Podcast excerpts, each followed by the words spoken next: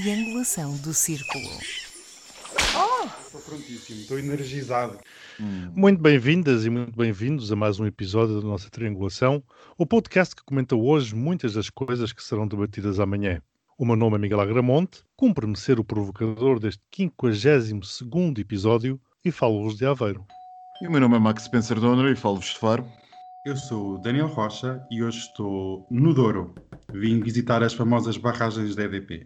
Para o tema principal do episódio de hoje, chamado SOS Brasil, temos um convidado médico que nos vai ajudar a entender o que se passa por aquele país irmão e com quem abordaremos várias questões da atualidade, da pandemia à política. Mas antes de prosseguir com o alinhamento, gostava de saber o que é que os meus queridos companheiros de podcast têm a dizer acerca do horário de verão para o qual mudamos nesta noite. Ressentiram-se da hora a menos de sono?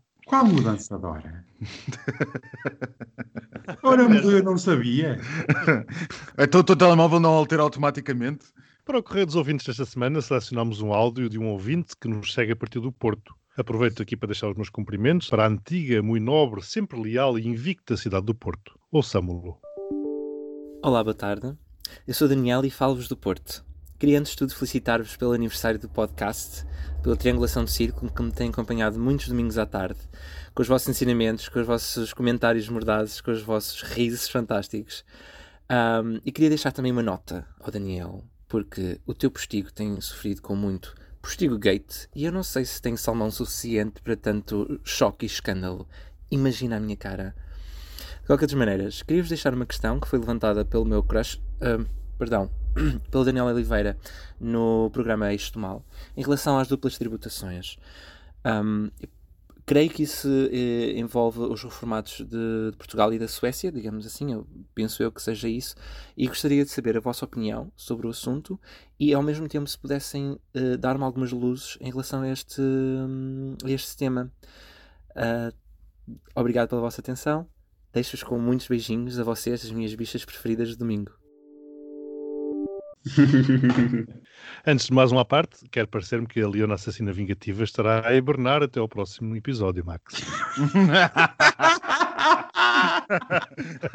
muito interessante, muito interessante. Relativamente à mensagem que o Daniel nos enviou, não podia começar de outra forma senão a de lhe agradecer tão amáveis palavras, claro está. Talvez eu tenha induzido os ouvintes em erro quando disse na última Gazeta que faltava menos uma semana para o primeiro aniversário do podcast. De qualquer forma, agradeço os votos, mas o aniversário é no próximo dia 5 de abril. Começando do fim para o início, adoro ser uma das tuas bichas preferidas de domingo, fico é só com ciúmes das outras bichas dos restantes dias da semana. Mas pronto, a vida é como é. E relativamente à dupla tributação, confesso que não consegui ver o eixo do mal, mas o tema é conhecido e não é de hoje diria não haver uma dupla tributação, o que há é uma não tributação em qualquer um dos Estados sueco e português. Apesar de uma emenda assinada por os países em 2019, mas nunca ratificada por Portugal. Presumo que por dois motivos. As habituais demoras que estas coisas têm aqui no retângulo, mas também a falta de interesse para que isso se corrija, porque enquanto não acontecer, Portugal atrai mais suecos para gastarem aqui as suas pensões livres de impostos. Enfim, mais um exemplo de algo que devia ser uniformizado numa união digna desse nome. Reafirmo o meu pendor federalista, por muito utópico que possa ser, porque, naturalmente, os rendimentos deverão ser tributados. E, finalmente, os gates do postigo. Olha, meu querido, também eu sofro muito com os ditos gates. São uns atrás dos outros e, como dizes, não há salmão que aguente. Daqui a bocado, quando lá for, vou ver se aquela choldra tem livro de reclamações. Beijinhos pode ser eletrónico agora, pode escrever no livro eletrónico. Não, mas eu quero ir lá pessoalmente ao postigo ver como é que a coisa está. Deve Queres mesmo fazer o boteco, chamar a polícia e exigir o livro de reclamações? Exato, exato. É, é ser um cheiro a salmão que não se aguenta. Ui, que eu não fora gosto do. Fora do prazo. Obrigado, Daniel, pelas palavras que nos enchem de orgulho. Um beijinho muito grande. E realmente tenho recebido muitas mensagens sobre gates e outros orifícios, mas pronto, adiante. A questão sueca é para ser gerida com pinças e, se bem eu penso que os meus camaradas de podcast se lembram, isto foi ideia da cabeça do Ministro da Economia do então governo de Passos Coelho, Álvaro Santos Pereira, que pensava que Portugal seria a Flórida da Europa, atraindo os tais reformados com altos rendimentos. A ideia colou, ajudou a impulsionar as remessas de dinheiro nacionais, bem como todo o setor imobiliário, e agora estamos numa encruzilhada e, segundo as últimas estatísticas, vivem cerca de 8 mil suecos em Portugal e pode haver uma grande fuga uh, destes cidadãos do país nos próximos 12 meses ou até menos. Veremos como isto vai acabar. Realmente, como o Miguel uh, referiu, deveria haver uma uniformização europeia neste tema. Bem, cabe-me a mim ser o advogado de serviço, não é? Explicar um bocadinho, uma vez que o Daniel, uma vez que o Daniel pede-nos que possamos explicar o que é que é este sistema. Este sistema tem sido muito criticado pela esquerda portuguesa e pela esquerda europeia em geral, mas a esquerda portuguesa tem-se atirado a ele justamente com os vistos gold, sobretudo o Bloco de Esquerda, e a ala esquerda do Partido Socialista tem-se atirado a, este, a esta questão com algum, uh, com algum vigor. E o que é isto? Sem querer aborrecer os nossos ouvintes lá em casa, as, as convenções de dupla tributação são convenções celebradas entre dois Estados para base basicamente os Estados repartirem o bolo dos impostos de um determinado indivíduo. Por exemplo, nós aqui, o nosso amigo Daniel Rocha, ele está no Douro, hoje muda-se para a Galiza e resolve com isso levar o seu rendimento para a Espanha. Estas convenções servem para basicamente decidir quem é que vai tributar o quê do rendimento do nosso amigo Daniel? Se Espanha, se Portugal. No que toca às pensões, há uma regra normalmente definida naquilo que se chama o modelo das convenções da OCDE. O modelo é isso mesmo, um modelo, uma orientação para os Estados, mas nem sempre é definida. Os Estados, por simplesmente para fazer uma, uma questão de formulário e chapa 5 adiante com a coisa, normalmente aderem a este formulário, a este modelo de convenção. Este modelo de convenção estabelece o quê? estabelece que, no caso de rendimentos de pensões, normalmente será competente o Estado de residência do sujeito passivo, portanto, entendido aqui do ponto de vista fiscal, não é? Não sejam marotas. Ora, isto quer dizer que a competência para cobrar impostos destes cidadãos suecos seria portuguesa. O que é que acontece? O governo português, exatamente como disse o Daniel há poucos momentos atrás, o governo português decidiu aqui, também estou em crer que foi com Álvaro Santos Pereira, não tenho a certeza, mas também estou em crer que sim, decidiu, no governo da PAF, pura e simplesmente criar este novo sistema em que nós dizemos a nossa parte do bolo, quando, quando há repartição do bolo, entendido o bolo seja o rendimento de um determinado cidadão, o que nós fazemos é prescindir da nossa parte. Isto leva a que aqueles que estão sentadinhos com os seus rabos nos países do norte da Europa pensem, então se eu mudar para Portugal, a parte que seria do Estado português ser-me-á deduzida. Quer dizer que, ao pura e simplesmente mudar de residência para Portugal, estas pessoas deixam de pagar não impostos, mas uma parte do imposto. A parte que seria devida ao Estado português. Portugal, em troca de um novo cidadão com supostas posses para gastar dinheiro no país e fazer relançar a economia, recorde-se o momento histórico em que este sistema foi criado, oferecia a não tributação dos rendimentos. Havia uma lógica nisto, ou seja, uh, aquele que trazia os rendimentos muito provavelmente tinha desenvolvido o seu trabalho e também os seus gastos, os gastos de financiamento e de formação tinham sido protestados, portanto Portugal só tinha uma situação de ganho-ganho. Acontece que os nórdicos não gostaram disto, porque isto leva a que os cidadãos se mudem para o sul, levando os seus rendimentos. Eles já não teriam os ganhos desses impostos de qualquer maneira se esse sistema não existisse. O que quer dizer que o que a Suécia se preocupa não é com a justiça fiscal, mas sim com a perda de rendimentos. É legítimo. É um país que tem que acautelar os seus rendimentos. Mas, chegados onde nós chegamos na União Europeia, sem que os Estados possam fazer mecanismos de, de, de, ganhos de capitais entre si, nem de competição, uma vez que as pautas aduaneiras são harmonizadas e aquilo que nós podemos fazer para competir entre países no que toca ao sistema monetário é impossível, porque estamos todos uh, uh, fixados no mesmo sistema monetário europeu, então, o que é que resta aos países mais pobres para conseguirem competir pelos indivíduos com mais disponibilidade de capital? O que é que poderá então um país do sul da Europa fazer se nem sequer puder lidar na competência fiscal? E aqui chegados é um pouco como diz o Miguel: das duas, uma. Ou nós federamos a União Europeia e arranjamos um sistema de redistribuição e de cobrança central de impostos e de redistribuição da riqueza, ou não existindo esse sistema de redistribuição de riqueza, então nós temos que permitir aos mais pobres que de alguma maneira arranjem dinheiro. E é isto. Excelente explicação, como sempre. O áudio que vos trago foi gravado na passada quinta-feira e é o comentário da Ana Isabel Xavier, durante o programa 1820 da RTP3, à parte relativa à vacinação na União Europeia. Este aconteceu após a reunião virtual do Conselho Europeu. Ouçamos o que a jornalista disse. Muitas as divergências que existem neste momento sobre se se pode ou não avançar para um controle efetivo das exportações de vacinas, à semelhança do que o Reino Unido e os Estados Unidos têm feito, tal como a vossa repórter Ana Romeu disse muito bem. A verdade é que os Países Baixos, a Irlanda, a Suécia e a Bélgica são alguns dos países que se opõem alterações nas medidas de regulação. Enquanto que, para a Alemanha, por exemplo, a prioridade da União Europeia deve ser o aumento da produção nas tais 57 fábricas de solo europeu. A Itália, por exemplo, tem pressionado para que Bruxelas tome medidas mais duras para garantir que as vacinas ficam em território europeu. E para a Áustria, as vacinas não estão a ser distribuídas de forma proporcional, o que pode ter consequências, lá está, como a Ana dizia muito bem, para a coesão da União.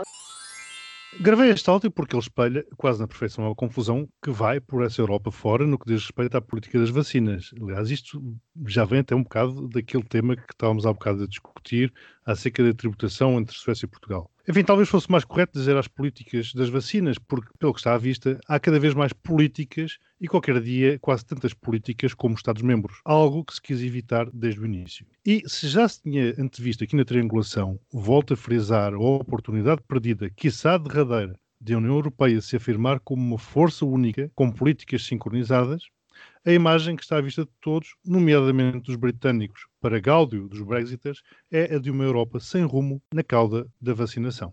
Eu sei que é o bloco que mais vacinas exporta, demonstrando uma preocupação e empatia com países pobres dignas de registro. Também sei que o Reino Unido deu o golpe através de contratos manhosos e práticas dignas de piratas, que demonstra que aquela ilha pouco evoluiu em alguns conceitos. Mas a União Europeia tinha a obrigação de fazer mais. É possivelmente a famosa burocracia e inércia europeia que a impede de reagir atempadamente, seja tomando medidas de uma forma expedita, seja protegendo-se de piratas. A exportação de vacinas realmente é um grave problema político, social e económico e como o Miguel daqui referia, nós exportamos e devemos ter o cuidado de há países com problemas económicos e sociais e que deve ser exportado. Agora, exportar para países como o Reino Unido, onde houve esse embarcamento de vacinas, tem que haver alguma ação e não desorganização no seio da Comissão e do Conselho Europeu. É muito triste. Não, e tramóias com contratos. Exatamente, que ninguém conhece. Contratos que foram assinados depois da, da União Europeia ter comprado. E... Não, e contratos que, que foram disponibilizados pela Comissão Europeia, mas que grande parte estão a preto. Exatamente. Por isso ninguém os conhece realmente. O princípio de transparência dos documentos na União Europeia está pelas ruas da amargura. Mas pronto, isto é outra questão. Vocês já disseram o essencial, mas nas conclusões do último Conselho Europeu que ocorreu por videoconferência, conferência falou o nosso primeiro-ministro, António Costa, e se reparassem, o, o tom era de absoluto, enfim, uh, aquele tom de António Costa quando que ele consegue transmitir à saída de como quem está a sair de uma tasca, a dizer que, sei lá, estava tudo muito bom, que o espinho estava excelente, que bebeu-se muito bem, esteve-se muito bem ali a conversar. Então, mas e... a tasca não era o Rui Rio, desculpa. Não, mas é, é, o Rui Rio fala como se estivesse numa tasca. O António Costa tem sempre a arte de quem acabou de sair de pança cheia de uma tasca. Bem ah, ok, ok, pronto. Coisa assim do género. Não, são coisas diferentes. São coisas... E, portanto, António Costa, nosso primeiro-ministro, falou com um tom bonacharão relativamente bem disposto, ainda que visivelmente cansado, devo reconhecer, daquilo que se passou. Bom, uma pessoa fechava o site e, e no dia seguinte, sexta-feira de manhã, a imprensa internacional, sobretudo a Euronews, o órgão oficial da Comissão Europeia, como tantas vezes aqui dissemos, disse que a dita reunião do Conselho Europeu havia sido um caos e que havia terminado mais cedo do que era suposto por desacordo entre todas as partes. E, se fôssemos percorrer os diversos políticos europeus, víamos coisas diametralmente opostas a do que António Costa disse. Entre elas, o chanceler austríaco tocou nos pontos essenciais do problema que varre a União Europeia. Como continuar a defender esta União se ela falha no essencial dos essenciais? Ora, aí está. A semana foi recheadérrima e super internacional, sei lá. Adoro semanas assim porque dão origem a gazetas cosmopolitas. Que, acima de tudo, vai além da Covid, algo que acontece cada vez com mais frequência. E agora vamos ver qual é a quantidade de champanhe que poderei beber. A Gazeta dos Dias Úteis. Segunda, o diretor-geral da Organização Mundial da Saúde classificou como grotesca a disparidade na distribuição das vacinas contra o novo coronavírus. Acrescentou ser chocante o quão pouco foi feito para evitar um falhanço moral catastrófico no que respeita à distribuição mundial das vacinas. Terça, o navio porta-contentores com 400 metros de comprimento e 220 mil toneladas encalhou no canal do Suez quando fazia a ligação entre a China e os Países Baixos. Este acidente levou a quedas nas bolsas, no petróleo e ao engarrafamento que já vai em mais de duas centenas de navios. Na quarta, durante a visita que o secretário de Estado norte-americano fez à sede da NATO, em Bruxelas, deixou claro que os Estados Unidos viraram a página Trump, reafirmando o compromisso do país para com a Aliança Atlântica. Quinta, foi aprovada por unanimidade, na Nova Zelândia, uma lei que prevê uma licença remunerada para mulheres que sofreram aborto espontâneo. Pretende-se que, assim, as mulheres não precisem de recorrer a licenças médicas para se recuperarem do trauma da perda. Na sexta, ficou a saber-se que no Reino Unido, o rosto de Alan Turing, cientista e matemático que muitos consideram o pai da informática e é hoje um símbolo da luta pelos direitos LGBT, fará companhia à Rainha Isabel II nas novas notas de 50 libras.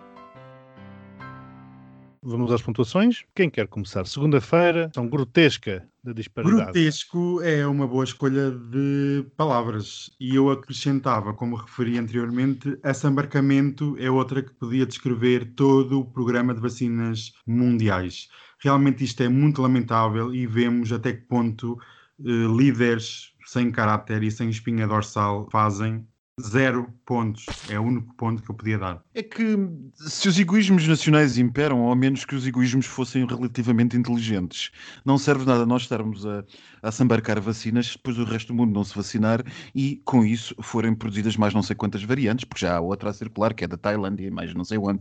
E todos os dias há uma variante nova. Um destes dias aparece uma que não vai funcionar e este nosso inferno nunca mais vai acabar. Zero pontos. E terça-feira, o porta-contentores? O porta-contentores. Com milhares de contentores? Com milhares de contentores em cima. Aquilo que parecia um simples episódio transformou-se realmente num evento com consequências ainda por medir.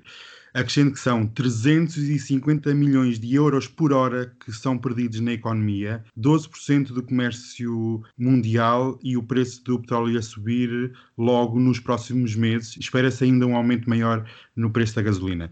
Este acidente foi bom para quem investe, mas péssimo para a economia real, principalmente europeia, que já de si está bastante fraca e ainda fica mais em suspenso, pois isto pode durar dias ou semanas e tornar-se num sério problema económico. Apenas acrescento mais um ponto: espero que as elites europeias consigam entender a fragilidade da nossa economia e algo necessita urgentemente de mudar. Sete pontos. Sim, fragilidade da nossa economia e da cadeia logística. Exatamente. E agora disseste que 12% do comércio mundial, mas 80% do comércio europeu. Olha, nem mais. Relativamente à terça-feira, 0 pontos para o evento, mas 12 pontos à carga simbólica. Nada podia simbolizar melhor este ano que passou nas nossas vidas do que um encalhanço. Do que um encalhanço, do que um encalhanço numa via demasiado estreita. Numa via demasiado estreita. A força toda, numa via demasiado estreita e a coisa quando fica encalhada nunca é bom sinal. E mais as retroescavadoras pequeníssimas ao pé daquela coisa gigante a tentarem cavar buraquinhos para passar um um, um elefante pelo buraco de uma agulha. Enfim, é, é, altamente simbólico. Eu sei que a coisa é horrível. Eu sei que estamos a perder 300 ou 400 milhões de, euro, de euros por hora, não era? Ou por minuto? O que é que era? O que é que era por, hora. É por hora. Por mas, hora. Isso, mas isso é uma por estimativa. Isto depois há tudo o resto que não está contabilizado aí. Quando, claro, as fábricas, quando as fábricas começarem a parar por aí fora, até porque as fábricas, até porque as fábricas não estavam nada paradas, não é? Já não estavam, claro, já não estavam, já estavam na força máxima de produção as fábricas mundiais. Enfim, zero pontos para o evento, 12 pontos para a carga simbólica disto. Dificilmente consegue ser mais simbólico do que isto. 6 pontos em média. Quarta-feira. O secretário-geral da NATO sabe muito bem que precisa dos europeus unidos e armados para que façam frente ao seu inimigo número um, que parece ser agora a Rússia. Mas isto tem um catch, porque eles esperam que os europeus assumam a sua defesa e segurança para que possam combater a China no Pacífico. Eu sou fortemente a favor da NATO, pois considero que tem servido como seguro de vida dos europeus e, como tal, 12 pontos. Seis anos era quanto outro dia um general norte-americano dava eh, como prazo para começar uma guerra por causa de Taiwan. Quantos? Seis, seis anos. Uhum. Isso é preciso Não- cruzar com o calendário eleitoral. Temos que ver isso. Pois. Ai, vai ser a Kamala. Bom, adiante. Ah, Sim, realmente, se calhar, fazendo essas contas é capaz de correr bem. Bem, ah, eu dou 12 pontos porque, de facto, é é mais do que bem-vindo a reorientação da NATO e a participação dos Estados Unidos. Ah, não sou desse tipo de. Acho que alguém já tinha percebido que eu era de esquerda, mas não sou de um certo tipo de esquerda que Ah. acho que no mundo em que estamos a NATO é a pior coisa que temos. Não, não é. A NATO, neste momento, continua a parecer a ser ah, o único garante que nós temos de um instrumento multilateral para o que aí vem. Quinta-feira, Nova Zelândia. Eu avanço já com 12 pontos, porque isto só merece e apenas merece 12 pontos. A Nova Zelândia está sempre um passo à frente dos países ocidentais que se dizem progressistas. Bravo para a Jacinta. I love you. Mas olha, eh, Daniel, repara que só em março, olha, fez agora um ano, março de 2020, é que a interrupção voluntária da gravidez foi despenalizada na Nova Zelândia. Exatamente. Era isso que eu ia dizer. A Nova Zelândia tem estado um passo à frente, mas a Nova Zelândia tem estado um passo à frente e a verdade tem uma não vale a pena, não temos tempo para isto, tem uma tradição de, algo, de ser um país progressista, por exemplo, face à Austrália, que tem fama, mas não o é. Mas tem sido nos últimos anos, com Jacinda, é que a, a Nova Zelândia tem conseguido saltar muito para os títulos internacionais dos jornais com as suas medidas. O auditório, e vocês em particular, vocês os dois já sabem que isto é o meu país fetiche. Aprecio muito a Nova Zelândia, aprecio muito os neozelandeses, aprecio muito a cultura e a história daquele país e fico muito contente de ver, de ver os ganhos de Jacinda à frente. E, portanto, não posso não dar 12 pontos a isto. E, noto, Portugal, ainda que o Miguel tenha feito na apresentação essa distinção, Portugal pouquíssimo falado nesta questão, tem desde há muitos anos o subsídio de eh, interrupção voluntária de gravidez de 15 dias, desde que autorizados medicamente por baixa. Enfim, esta é a grande diferença da Nova Zelândia, porque a Nova Zelândia estabelece dois a três dias, mas por direito próprio, o que é uma diferença relevante. Sim, e já agora isto aplica-se não só à mãe que perdeu o bebê, mas também ao Exatamente. seu parceiro ou parceira. Exatamente, o que em Portugal não se aplica, apenas à, à, à própria mãe. E na sexta, finalmente, o rosto de Alan Turing nas notas de 50 libras. 12, 12 fechou. É assim, eu também dou 12 pontos apenas pelo reconhecimento do esforço para a vitória ocidental sobre o nazismo, nada mais, porque pessoas em notas, gente, isto é muito antiquado, não Sim. dá. Olha, acho que não foi, não foi uma semana das piores, atenção. Repara, Não, apesar o Daniel ter começado por 0, depois passou para o 7 e depois foram o 12, 12 e 12. 43 Simpatia. pontos. Melhor do que na semana passada e melhor do que há duas semanas. Repara que eu continuo a guardar o mesmo papel. Já Sim, agora o Max. gosto disso. 0 mais 6 mais 12 mais 12 mais 12. O Max de 42 pontos, menos um ponto que o Daniel, que não é comum, não é verdade? E portanto isto dá 85 pontos. A melhor semana desde que tenho aqui os registros no mesmo papel. 85 pontos, 85% de uma garrafa de champanhe. meu Deus, isto, isto vai ter que levar um daqueles barulhos da garrafa. Vai. And now, o tema principal. É com grande prazer que recebemos como convidado o meu querido amigo Patrick Henrique Cardoso, médico brasileiro especializado em clínica médica ou medicina interna, como dizemos aqui em Portugal. Exerce a sua profissão em Brasília, cidade onde nos conhecemos, num magnífico churrasco num clube, já há muitos anos, mas neste momento fala-nos de Belo Horizonte, cidade que também me traz ótimas recordações. Apaixonado por política, o Patrick tem passagem por dois países que também me dizem muito, Moçambique, de onde eu sou natural, e Polónia, com quem tenho fortes ligações profissionais. Muito bem-vindo, meu querido Patrick. Preparado para uma conversa entre amigos? Sim, claro, agradeço o convite e é uma honra estar aqui com vocês. Obrigado. Obrigado. Olha, infelizmente esta não pode ser um clube de Brasília, primeiro porque estamos longe uns dos outros e segundo porque a pandemia também não o permitiria. E é por aqui que começo a nossa conversa. Como é que está a situação pandémica no Brasil? Porque as notícias que nos têm chegado daí não são nada animadoras. É, porque as coisas estão bem ruins mesmo. E na verdade, apesar de eu ser um pouco pessimista, eu acho que as coisas estão piorando e a tendência é piorar mais. Hoje a gente teve de novo um recorde no número de mortes. Mais de 3 mil mortes, 3.650 mortes no dia de hoje. 3.750? Minha nossa. 650. É 650. Bom, É, é que não deixa de ser bem ruim, né? mas isso são números oficiais, oficiosos. Eh, Será que não existirão mais mortes para além dos números que aparecem, que vêm a público? Ah, eu acredito que sim, inclusive porque existe a questão da sobrenotificação é muito grande, né? Como os pacientes que morrem é, de Covid, eles têm uma série de limitações para a realização, por exemplo, de um velório, um enterro, a gente tem muitos familiares que não aceitam esse diagnóstico no atestado de óbito. Ah. Então, é, Hum, que interessante. é, isso é interessante. Eu já encontrei uma família que não aceitava a paciente internada dentro de uma UTI Covid, veio a óbito, e a família dizia que, ai, mas ela não tem Covid mais. Eu falei assim, minha senhora, mas ela está internada aqui dentro de uma UTI Covid, como que ela não tem Covid mais? Havia muito esse tipo de resistência. É, e aí, nos casos que a gente ainda não tinha confirmação, né, não tinha nenhum exame confirmatório, a gente, teoricamente, se existia uma suspeita forte, a gente deve colocar na declaração de óbito que é uma suspeita de Covid, e aí, posteriormente, a Secretaria de Saúde de cada município, o órgão de vigilância, faria a checagem eh, desses exames pós-morte, né? Então, será que esse paciente que veio suspeito, será que o exame que foi colhido dele positivou? Será que veio negativo? Então, isso seria responsabilidade desses órgãos de fiscalização, né? E que enviariam posteriormente esses números para o Ministério da Saúde. Em vários lugares, tipo, vários setores, onde eu acredito que possa haver essa sobrenotificação. Bom, e estavas a falar em políticas de saúde. As políticas de saúde eh, são da responsabilidade direta do Ministro da Saúde. Já vamos em quantos? Quatro, creio eu, desde que o Bolsonaro tomou posse. É, isso, já estamos no quarto. Como é que tu vês esta questão toda? Porque isto é também eminentemente político. O Bolsonaro não é, com certeza, alheio à tragédia que está acontecendo no Brasil. No caso da maioria das pessoas, eu me pergunto se elas são só burras ou se elas são má caráter mesmo, sabe? Nesse caso Não do ambos. Bolsonaro. É, é, no caso do Bolsonaro, eu acho que ele é mais mau caráter mesmo. Então, a gente tem uma doença que é o início, né, quando a pandemia chegou aqui, era um negacionismo ridículo, né, uma coisa que, tipo, ai, a doença não existe, não estão morrendo tantas pessoas assim, A gripezinha, não é? é uma gripezinha, justamente.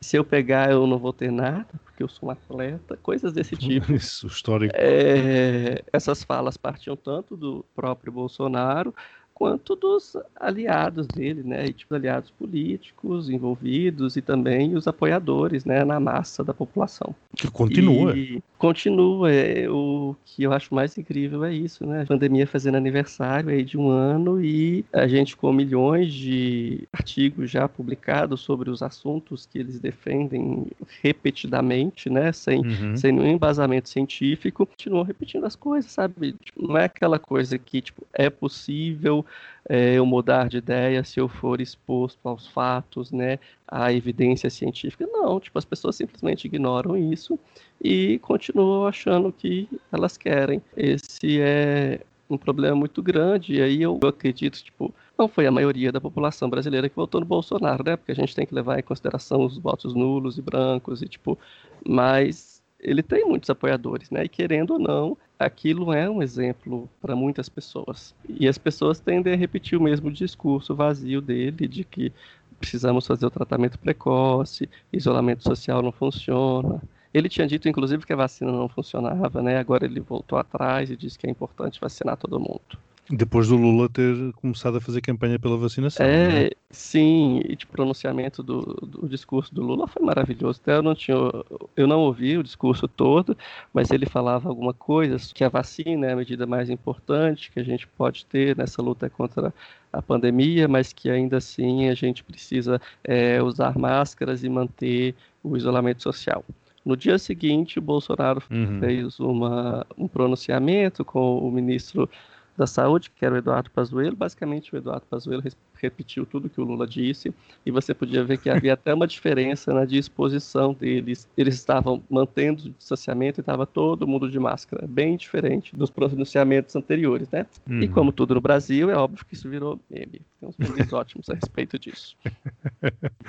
Olha, eu vou só para não monopolizar isto, quero só introduzir a terceira vertente que me parece importante, que é aquela que nós vemos nas imagens de TV das várias cidades onde as pessoas andam sem máscaras. Portanto, não haverá também aqui uma responsabilidade social das pessoas, do povo, que, se, que fazem festas nos bairros com aglomerações enormes, sem distanciamento social, sem máscara, ou é uma falta de percepção da realidade por parte da população? A gente tem uma grande parte da população muito ignorante mesmo no país, né? E aí eu digo ignorante, pessoal, falta de instrução. Tem pessoas que não entendem a gravidade do que está acontecendo e só vão entender quando morrer, tipo, um filho, morrer o pai, morrer um parente próximo. Meu pai até hoje repete umas coisas dessa, ah, porque agora não se morre mais de infarto, de câncer, todo mundo morre de Covid. Aí, tipo, é sério, pai. Um ano depois você tá falando essa, essa, mesma história. Aí tem esse grupo de pessoas ignorantes que não acreditam na pandemia.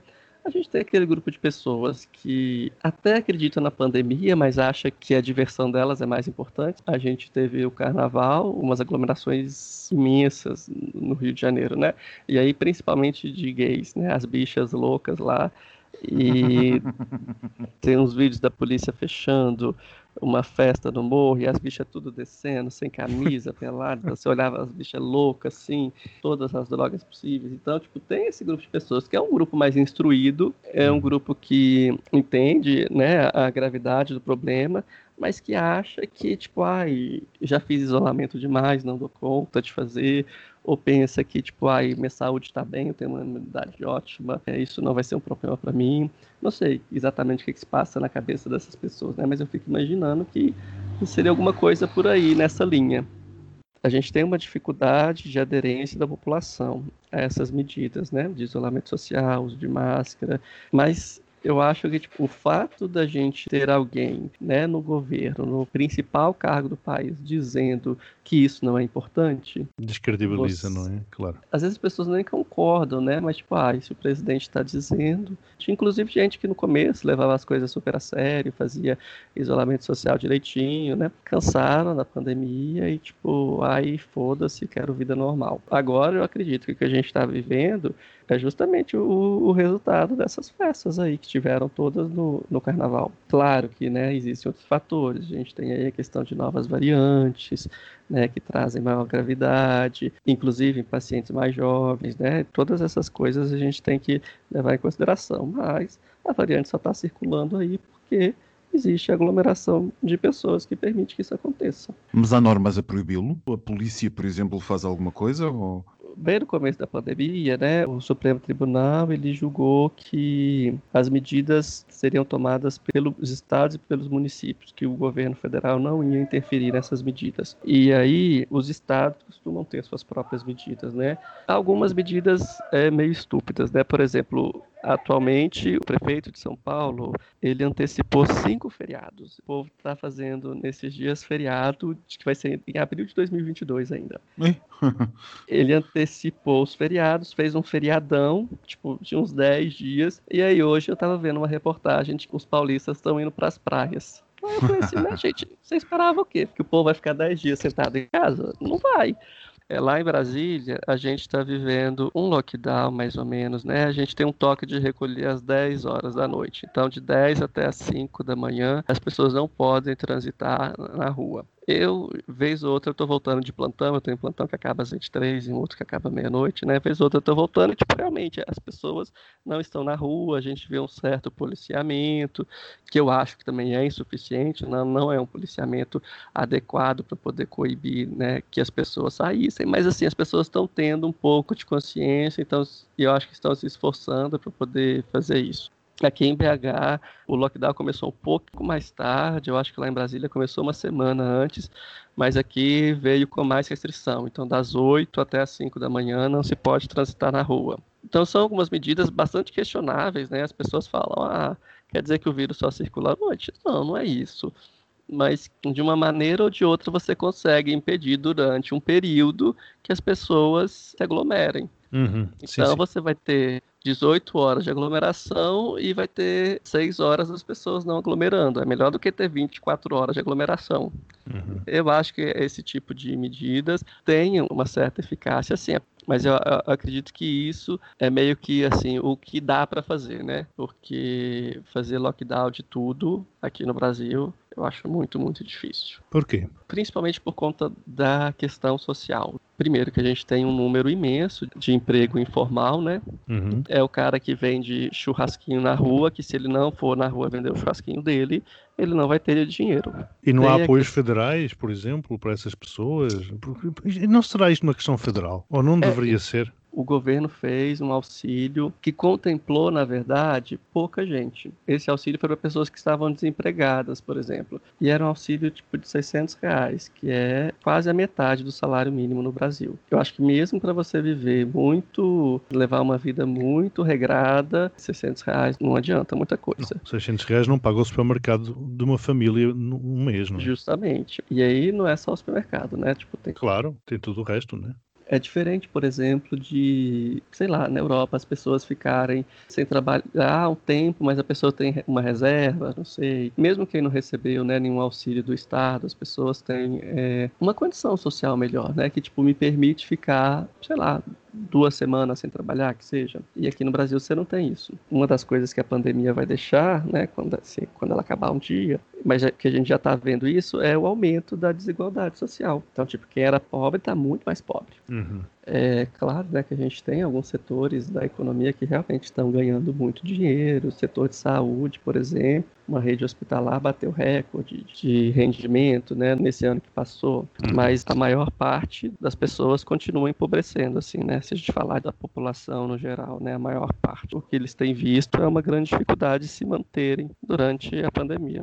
Eu queria fazer uma questão relativamente à questão da saúde mental das pessoas que ainda acreditam que realmente é preciso haver eh, distanciamento, máscaras e que, ao verem a posição do presidente Bolsonaro, como é que as pessoas que realmente encaram a pandemia como verdadeira e como um perigo como é que as pessoas estão mentalmente no Brasil com esta situação toda, sem um apoio de Brasília e sem apoio do presidente? Então, eu vou falar principalmente do ponto de vista dos meus colegas, né, e tipo, Uhum. da classe médica e os médicos que realmente levam essa pandemia a sério, que não ficam por aí repetindo as bobagens que o Bolsonaro fala, porque, acredite ou não, isso existe. Tá todo mundo exausto, né? Depressão, ansiedade, é, burnout, tudo em níveis que a gente nunca tinha visto antes. Existem ainda, né, várias organizações, eu sei que a Unifesp, eu acho que fez a, a Faculdade do Rio Grande do Sul também, é, eles estavam criando redes de apoio para os médicos, profissionais da saúde no geral, né, Uhum. com acompanhamento psicológico. Acho que, tipo, por ser quem tá ali na frente, vendo as pessoas morrerem todo dia, um aumento absurdo da demanda, muitas vezes sem aumento, né, do pessoal trabalhando, então, tipo, é, a gente tem sofrido muito em relação a isso. Eu mesmo eu fiquei, precisei ficar afastado alguns meses do trabalho, porque, tipo, tava, tipo, uma coisa adoecendo mesmo a população, assim. E, tipo, isso não é restrito aos médicos. É difícil, e aí é um misto de raiva, eu acho, de tristeza que essas pessoas sentem quando vem um imbecil do presidente dizer essas coisas. Eu fico pensando em alguém, por exemplo, que perdeu um familiar próximo e que ouve o presidente dizer que é só uma gripezinha ou que a gente não pode parar, que a gente tem que manter a economia. Tem havido um adoecimento assim. E também o medo das pessoas, né? Quem acredita mesmo que a pandemia existe e se sente vulnerável a isso, às vezes paciente que pertence pertence ao grupo de risco. Eu atendo muito paciente diabético, por exemplo. Então, é, os pacientes falam assim, ai, doutor, porque eu tô com medo de sair de casa. Eu falei assim, ah, tem que ter medo mesmo, porque, tipo, é, a coisa não tá fácil. Tipo, a quantidade de pacientes que eu atendi que reclamavam de insônia, ai, meu sono piorou muito na pandemia. E não é um fenômeno isolado, assim, sabe? É, tá acontecendo comigo em Brasília, tá com, com os meus pacientes em Brasília. Tipo, a gente vê isso em todo lugar, tipo, São Paulo, uns, uns mais que os outros, né?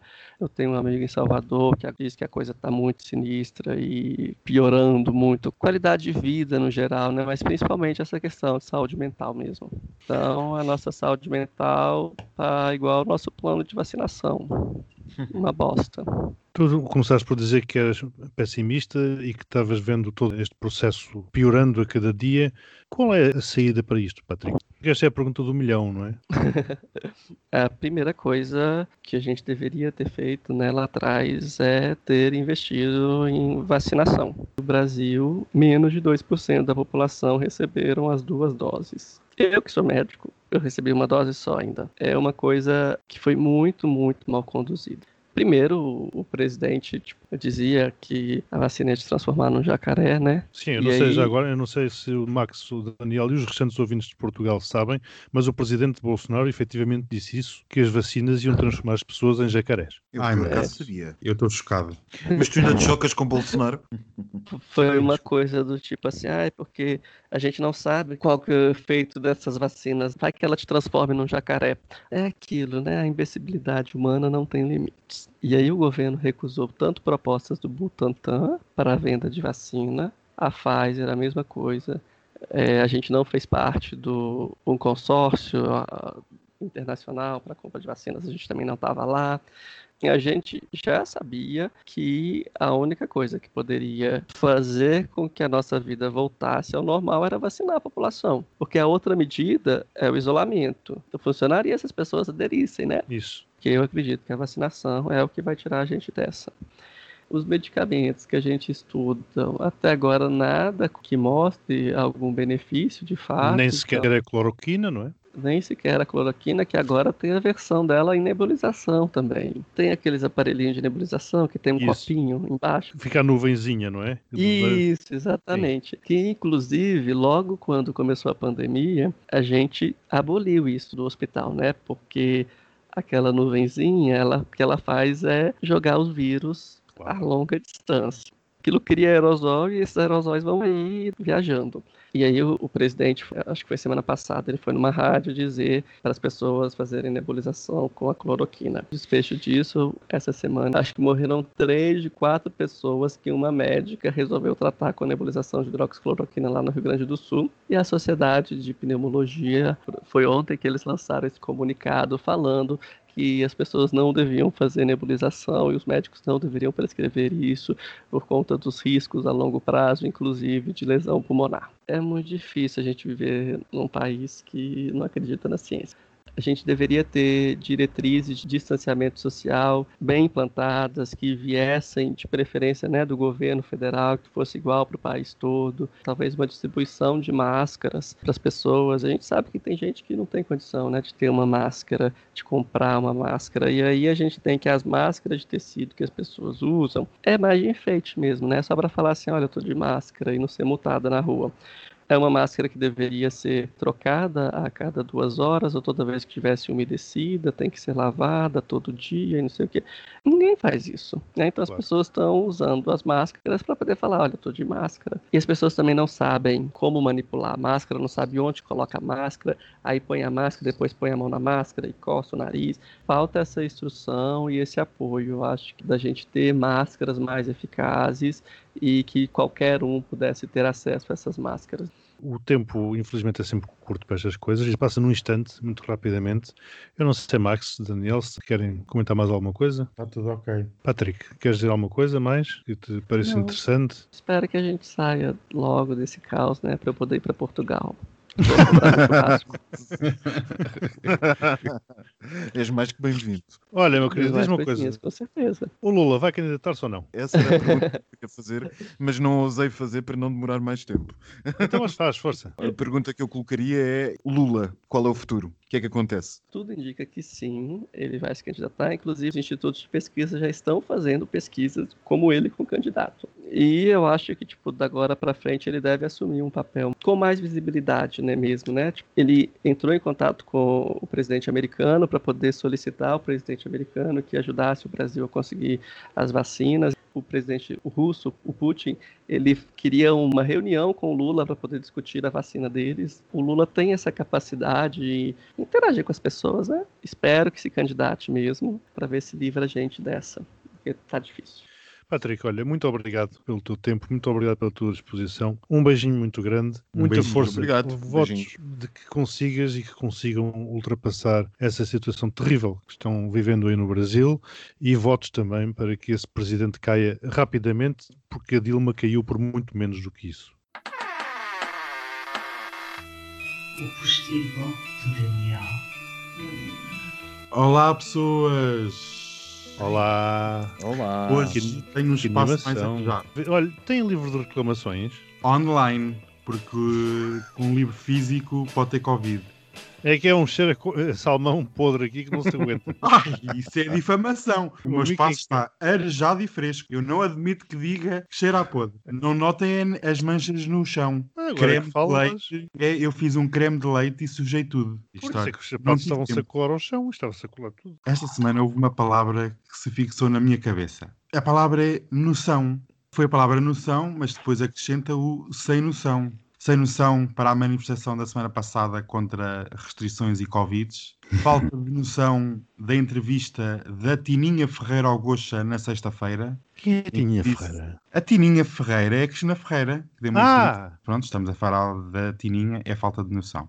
Falta de noção do Príncipe Haroldo, que na Ai. semana passada se queixou que tinha pouco dinheiro e ficámos a saber esta semana que assinou um contrato com uma empresa unicórnio em que vai receber dezenas e dezenas de milhões de dólares. Eu não, eu não diria que é falta de noção, é, é cheio de esperteza. Falta de noção temos nós que ficamos a ver estas entrevistas até ao fim. Ai, é- Essa serviu-me que nem uma carapuça.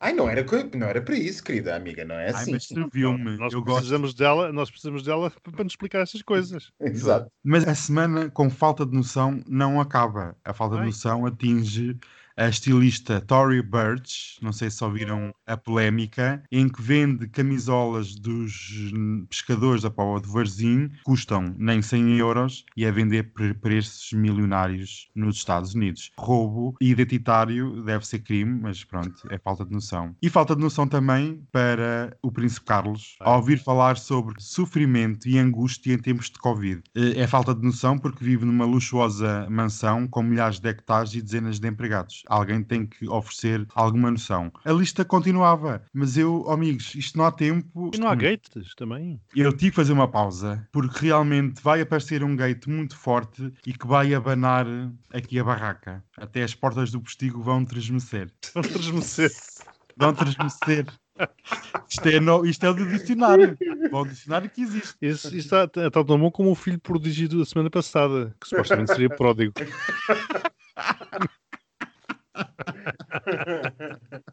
Então o que é que vais comer agora? Tenho ali um folar.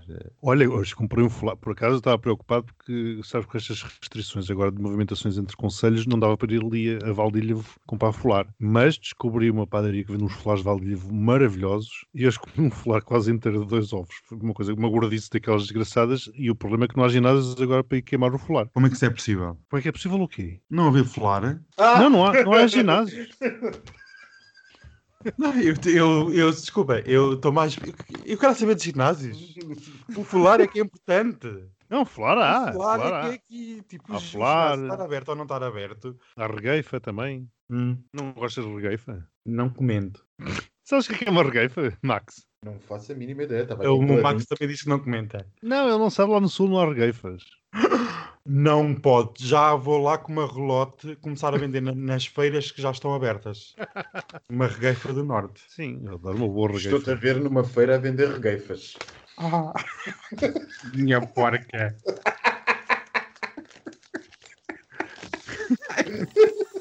Oh, pá, sério. Se eu já vendi perfumes da Cristina Ferreira em feiras, também vendo regueifas. As coisas que se sabem no postigo. Um beijinho, beijinhos para Beijinhos. todas. Beijinhos, Beijinhos. para todos. Beijinhos. Até para a semana. Até para a semana.